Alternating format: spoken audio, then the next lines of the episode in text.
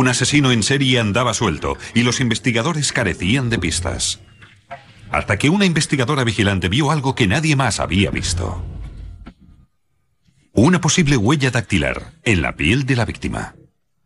El problema era cómo obtenerla.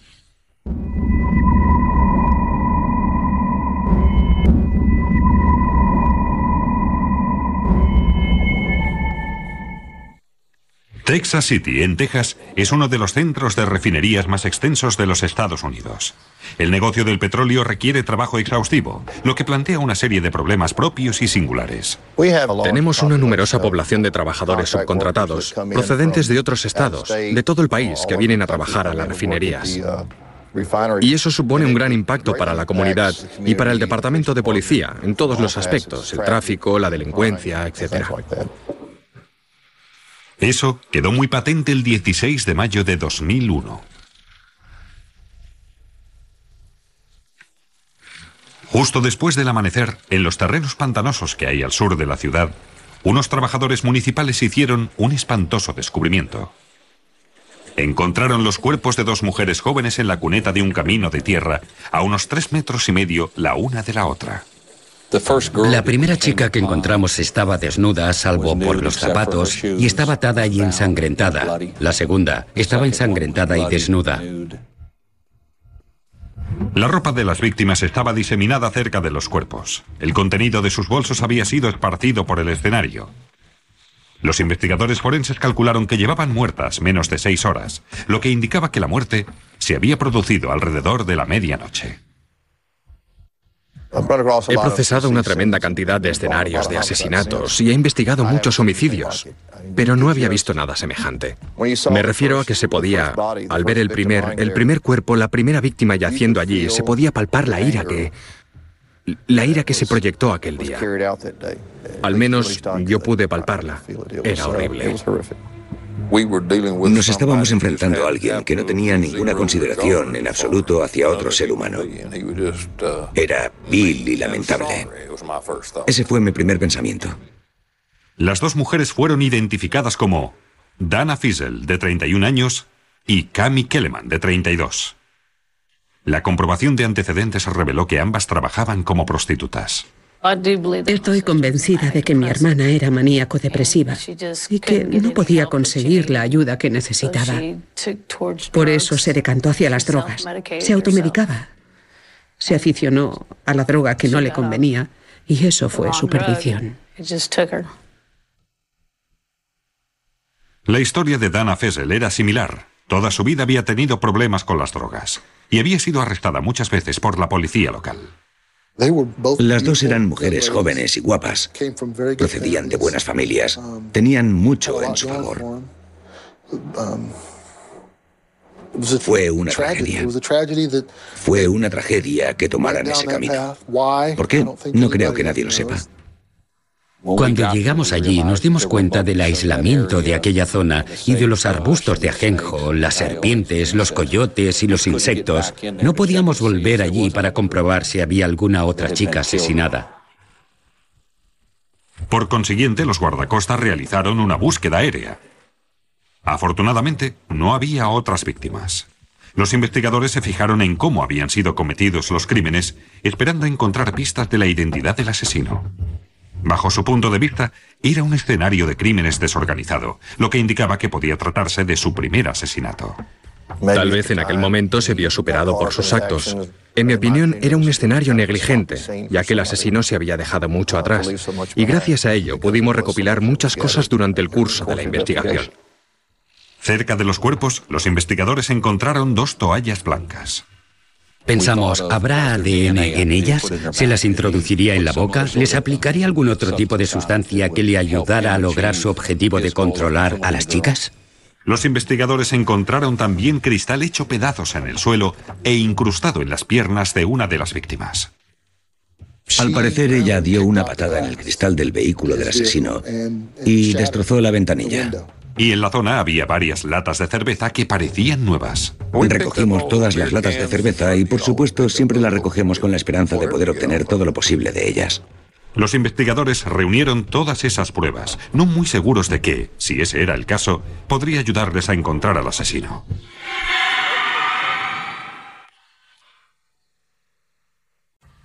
Dos mujeres jóvenes habían sido asesinadas en las tierras pantanosas del sudeste de Texas y sus familias querían respuestas.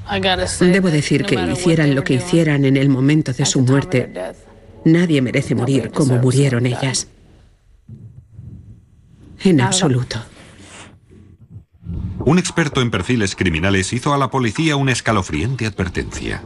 La persona que había cometido aquellos asesinatos volvería a actuar de nuevo. El experto, en términos clarísimos, me dijo que ese, ese individuo va a producir numerosos cadáveres en esta zona si no le paran los pies. Si no le paran los pies de inmediato.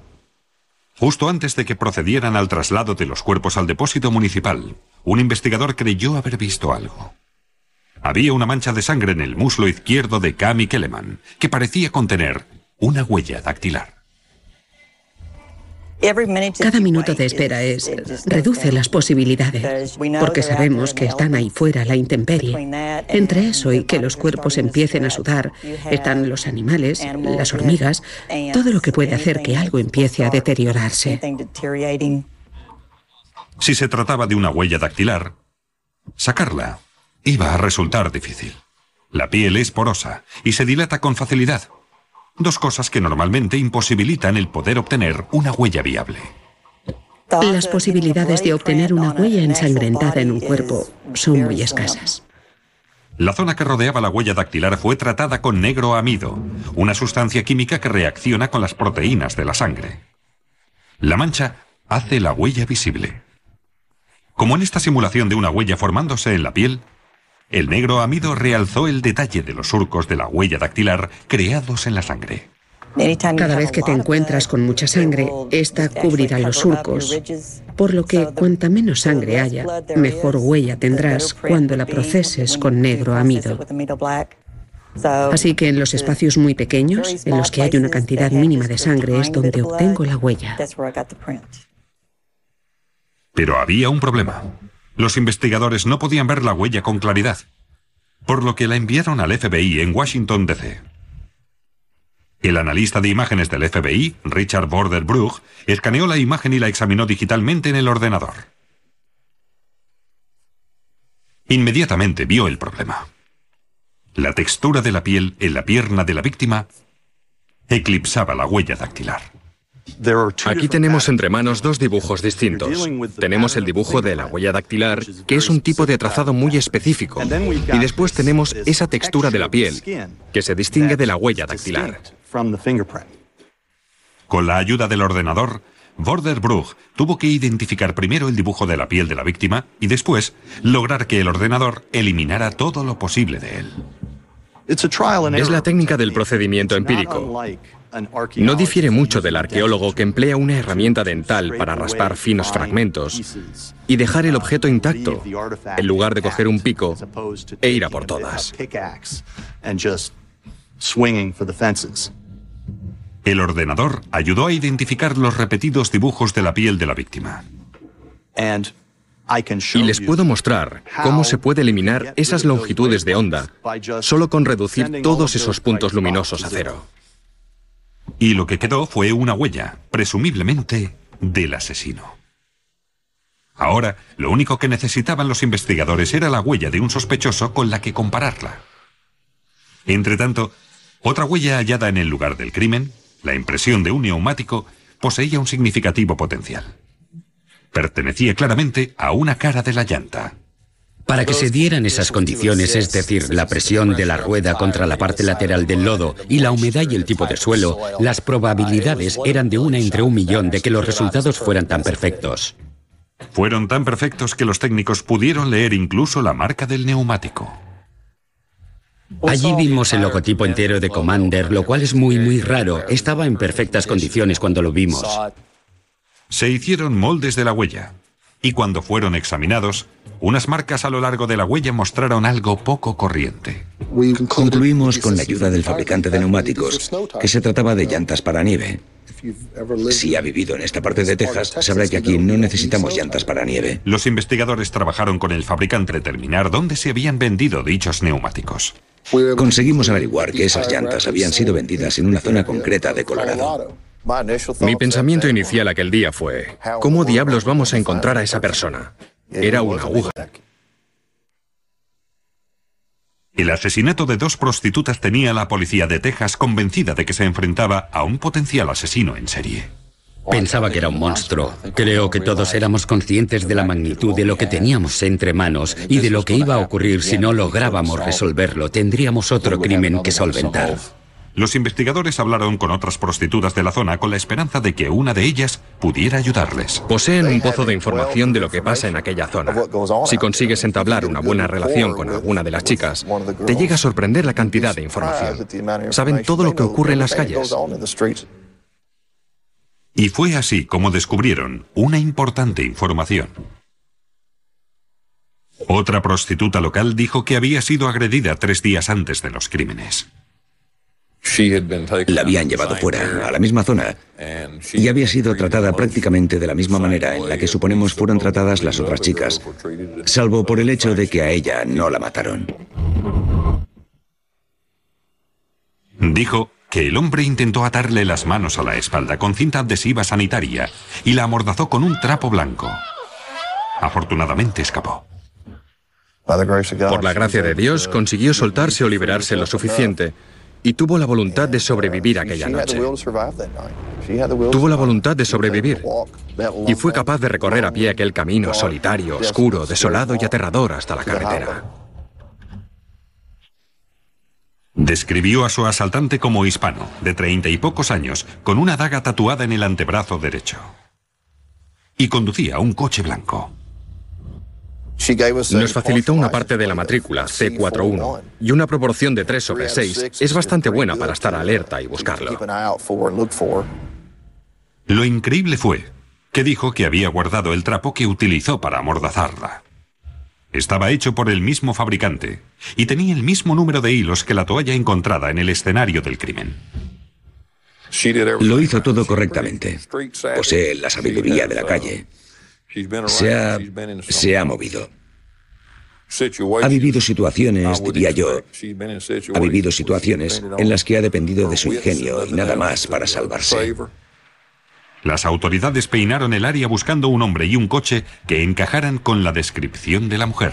Una revisión de los archivos de vehículos a motor indicó que había muchos coches blancos que incluían C41 en el número de sus matrículas. Localizamos a varios varones hispanos que conducían coches pequeños blancos y fueron llevados a comisaría. Tomamos muestras de ADN, tomamos fotos, fotos de los neumáticos e investigamos todo lo que pudimos. Tres días después, cuando el inspector Paul Edinburgh se dirigía en coche a trabajar, pasó junto a un coche de aspecto sospechoso que salía de la población. Miré por casualidad hacia la derecha y vi un coche pequeño blanco de cuatro puertas. Ese coche me llamó la atención y vi que los tres primeros elementos de la matrícula eran C41. Y le aseguro que creo que el corazón me dejó de latir. Edinburgh detuvo el coche. El conductor era José Castillón, de 30 años, auxiliar en una residencia para ancianos local. Vi el antebrazo con la daga tatuada en él y fueron dos o tres segundos. Me quedé sin habla, porque lo que me pasaba por la mente en aquel instante era, este es el hombre del que todo el mundo ha estado hablando. Un detalle interesante era que el padrastro de Castillón era agente de policía en Texas. El único encuentro previo de Castillón con la ley fue una condena por un delito menor, por el que no llegó a ingresar en prisión. Al ser interrogado, Castillón negó cualquier implicación en los asesinatos. Los archivos de empleo y vehículos a motor mostraban que Castillón se había trasladado recientemente a Texas desde Colorado y que había comprado un juego de neumáticos para nieve de la marca Commander, estando aún allí. Estos eran similares a las impresiones halladas en el escenario del crimen. Vimos una gran uniformidad entre las impresiones de los neumáticos del vehículo del acusado y los moldes que habíamos sacado en el escenario del crimen en cuanto al dibujo de la banda de rodamiento, su tamaño y el mismo logotipo. Los investigadores se fijaron en que la ventanilla trasera del coche de Castillón estaba rota. Fragmentos de esa ventanilla se compararon con el cristal encontrado en la pierna de una de las víctimas de asesinato. El índice de refracción, la medida de la velocidad de la luz al atravesar el cristal, era idéntico en ambas muestras. Por último, los investigadores compararon las huellas dactilares de Castillón con la huella ensangrentada hallada en la pierna de una de las víctimas. Coincidía con el dedo corazón de su mano derecha. Fue un gran momento. Fue el momento definitivo de decir, tenemos muy, muy buenas pruebas, llevémoslo a juicio. Tenemos al culpable sin duda alguna. Dos días después del asesinato de Dana Fessel y Cami Kelleman, José Castillón fue arrestado y acusado de dos cargos de asesinato. Pero la acusación quería saber por qué. La policía suponía que el alcohol había tenido que ver, por lo que analizaron las latas de cerveza encontradas en el escenario del crimen. Gracias al código de las latas, nos pusimos en contacto con el fabricante para indagar dónde habían estado, bajo qué lote habían sido vendidas y dónde se había vendido dicho lote. Lo rastrearon hasta localizar la tienda y el sistema informatizado de ventas de esa tienda indicó que un hombre había comprado esa cerveza la misma noche de los crímenes. Examinaron sus albaranes y encontraron que esa partida concreta de cerveza había sido vendida en ese momento concreto. Y ya lo creo, había extendido un cheque por la cerveza. El cheque, de 19,68 dólares, había sido extendido por José Castillón. ¿Y qué se sabía de las toallas blancas? Castillón trabajaba en una residencia para ancianos donde se usaban cientos de toallas blancas todos los días. Nos llevaron hasta su zona de lavandería. Revolvimos y encontramos toallas del mismo fabricante, la misma descripción, el mismo número de hilos, etc. Y supimos que teníamos un eslabón. La acusación cree que Castillón probablemente recogió a ambas víctimas al mismo tiempo. Estuvo bebiendo y tiró descuidadamente las latas de cerveza. El código de barras demostró que él las había comprado. Aparentemente Castillón ató a las mujeres con cinta adhesiva y las amordazó con toallas que robó en su trabajo.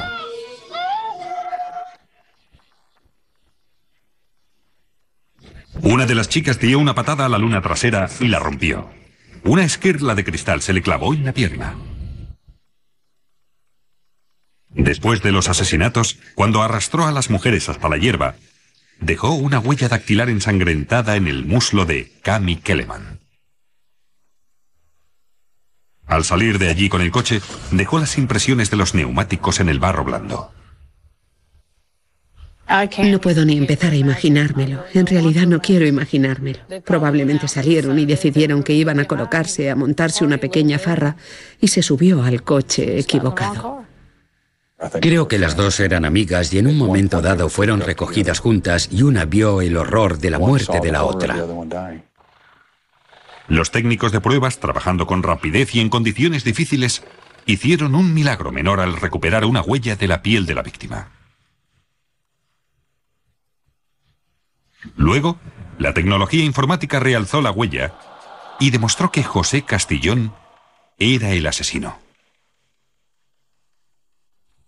La impresión del neumático fue también una muestra casi perfecta. Creo que si intentaras un millar de veces copiar la impresión del neumático, jamás lo lograrías. Las circunstancias tendrían que ser exactas. Tuvo que haber sido bastante descuidado, teniendo en cuenta que dejó tantas pruebas atrás. Quizá lo que quería era que lo pillaran. Porque en muchos de estos casos no se tienen tantas pruebas y en este las había en cantidad.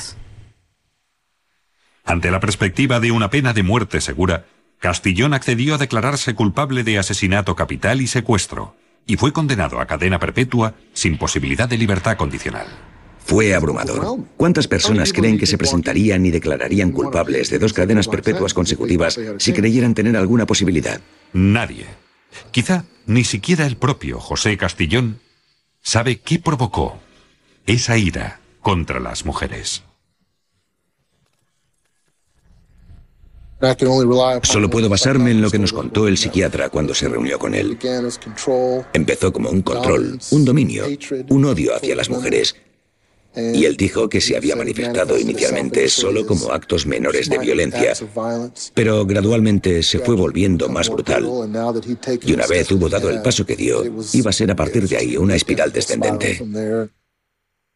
La naturaleza del crimen indica que era un asesino en serie en ciernes. Pero la decisión de procesar rápidamente el escenario del crimen y la tecnología que ayudó a identificar la huella proporcionaron todas las pruebas necesarias para evitar que se cobrara aún más víctimas. Creo que la huella dactilar obtenida con la nueva ciencia y con personas dispuestas a experimentar para llevar esa ciencia hasta lo que un tribunal puede aceptar fue fenomenal. Una de las cosas más fantásticas de esa tecnología es que, en esta ocasión, convirtió una huella que era completamente inviable en un componente indispensable en el procesamiento de este caso. El hecho de contar con una huella dactilar es aceptado en todos los tribunales del país como prueba concluyente. Y si tienes el cuerpo de una mujer y en ese cuerpo hay la huella dactilar ensangrentada de un individuo, ¿qué otra cosa puede indicarte salvo que estuvo allí? Él manipuló ese cuerpo en un momento dado, una vez había sangre en él.